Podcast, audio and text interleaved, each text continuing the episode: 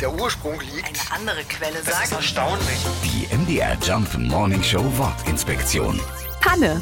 Es ist der Albtraum beim Autofahren. Wir bleiben mit einer Panne liegen, immer dann, wenn der Stress am größten ist.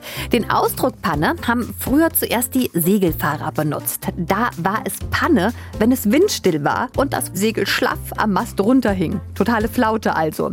Später hat sich der Begriff dann über das Theater weiter verbreitet. Schauspieler hatten eine Panne, wenn sie zum Beispiel den Text vergessen hatten. Erst um das Jahr 1900 kam das Wort dann auch zu uns in die deutsche Sprache und seitdem verwenden wir es vor allem für Autopannen oder wenn technische Geräte ihren Geist aufgeben. Die MDR Jump Morning Show Wortinspektion. Jeden Morgen um 6.20 Uhr und 8.20 Uhr und jederzeit in der ARD Audiothek.